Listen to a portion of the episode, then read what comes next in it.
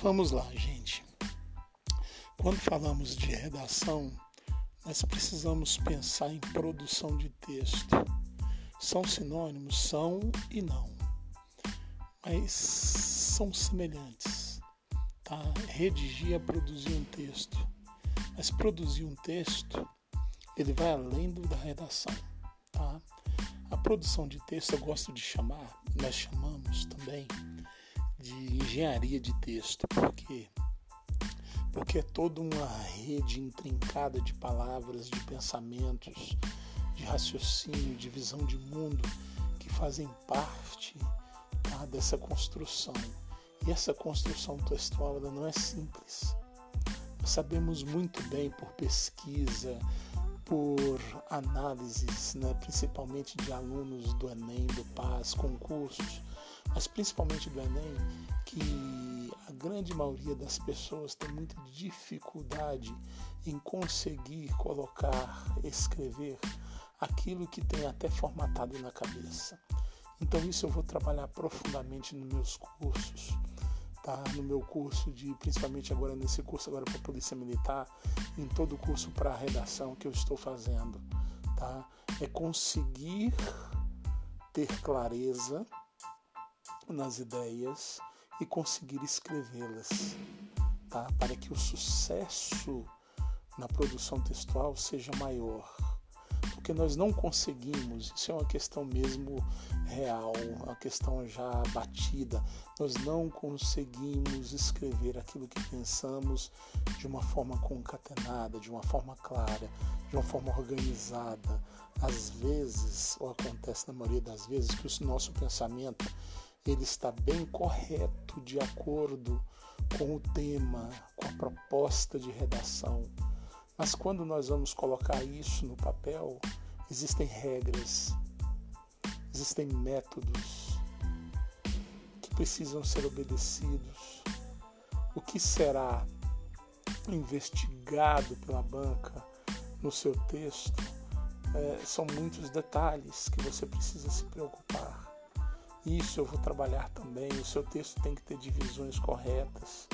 As coisas têm que estar no lugar certo, para que quando o examinador pegar a sua prova, ele possa falar para você, assim, na sua nota, que você realmente merece uma nota boa, porque você soube distribuir o seu texto conforme as exigências do edital, conforme as exigências de correção, tá?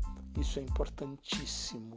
Então, assim, é, vamos trabalhar tudo isso e, muitos, e muitas outras coisas nos nossos cursos, tá bom? Fique antenado, participe dos podcasts, participe das indicações, participe das minhas aulas, que você vai ser grandemente beneficiado e beneficiada. Um grande abraço professor Fábio Chaves. Fiquem com Deus.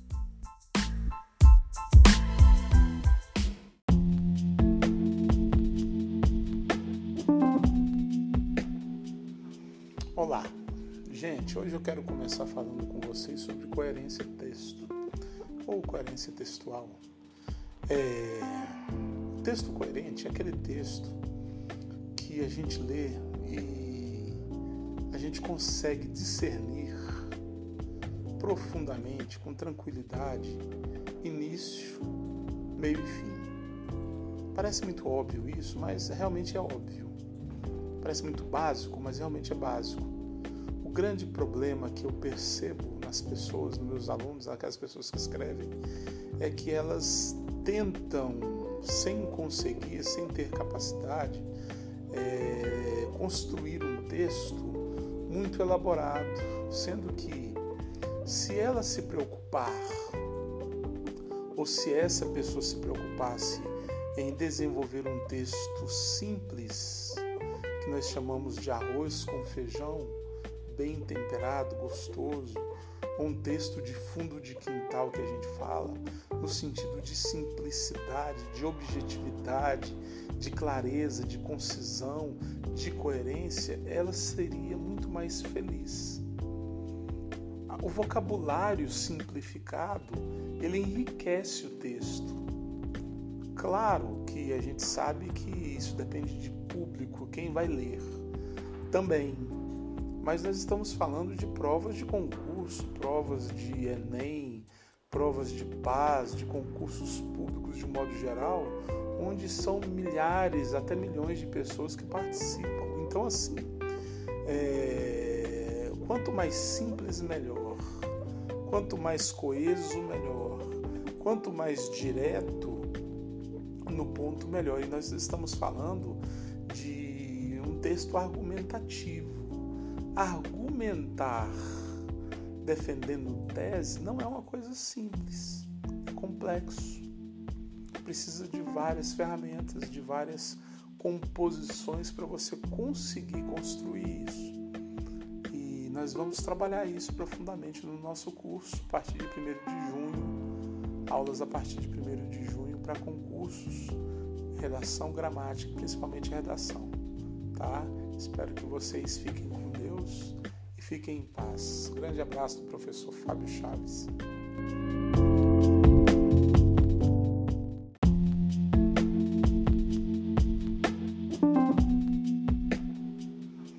Olá, gente. Hoje eu quero começar falando com vocês sobre coerência texto ou coerência textual. É...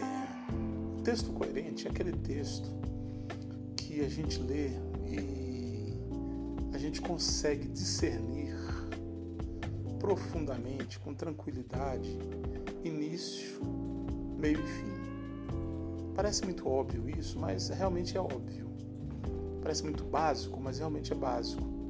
O grande problema que eu percebo nas pessoas, nos meus alunos, aquelas pessoas que escrevem, é que elas tentam, sem conseguir, sem ter capacidade, é, construir um texto muito elaborado, sendo que se ela se preocupar, ou se essa pessoa se preocupasse em desenvolver um texto simples, que nós chamamos de arroz com feijão, bem temperado, gostoso, ou um texto de fundo de quintal que a gente fala, no sentido de simplicidade, de objetividade, de clareza, de concisão, de coerência, ela seria muito mais feliz. O vocabulário simplificado, ele enriquece o texto. Claro que a gente sabe que isso depende de público, quem vai ler também. Mas nós estamos falando de provas de concurso, provas de Enem, provas de paz, de concursos públicos de modo geral, onde são milhares, até milhões de pessoas que participam. Então, assim, é... quanto mais simples, melhor. Quanto mais coeso, melhor. Quanto mais direto no ponto, melhor. E nós estamos falando de um texto argumentativo. Argumentar defendendo tese não é uma coisa simples, é complexo. Precisa de várias ferramentas, de várias composições para você conseguir construir isso. E nós vamos trabalhar isso profundamente no nosso curso a partir de 1 de junho, aulas a partir de 1 de junho para concursos, redação, gramática, principalmente redação, tá? Espero que vocês fiquem com Deus e fiquem em paz. Grande abraço do professor Fábio Chaves.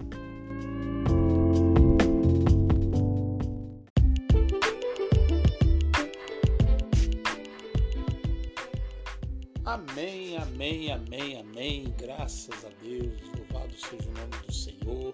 Aqui é o professor Fábio Chaves, da Igreja Presbiteriana de Cristalina, fazendo uma chamada rápida para você. Hoje, dia 8, amanhã 9 e depois de amanhã, dia 10, o nosso primeiro podcast com o pastor Silvio Ribeiro, tá? Nós iremos tratar de assuntos importantíssimos da palavra do Senhor. Iremos seguir uma sequência, seguiremos uma sequência nesse assunto, tá? Totalmente bíblico.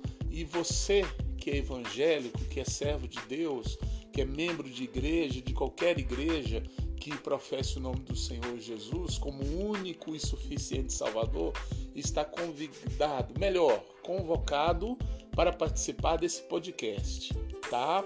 Nós vamos mandar para as mídias sociais, para todas as redes sociais, para que você possa ouvir. Grande abraço e que Deus te abençoe. Fique com Deus. Amém.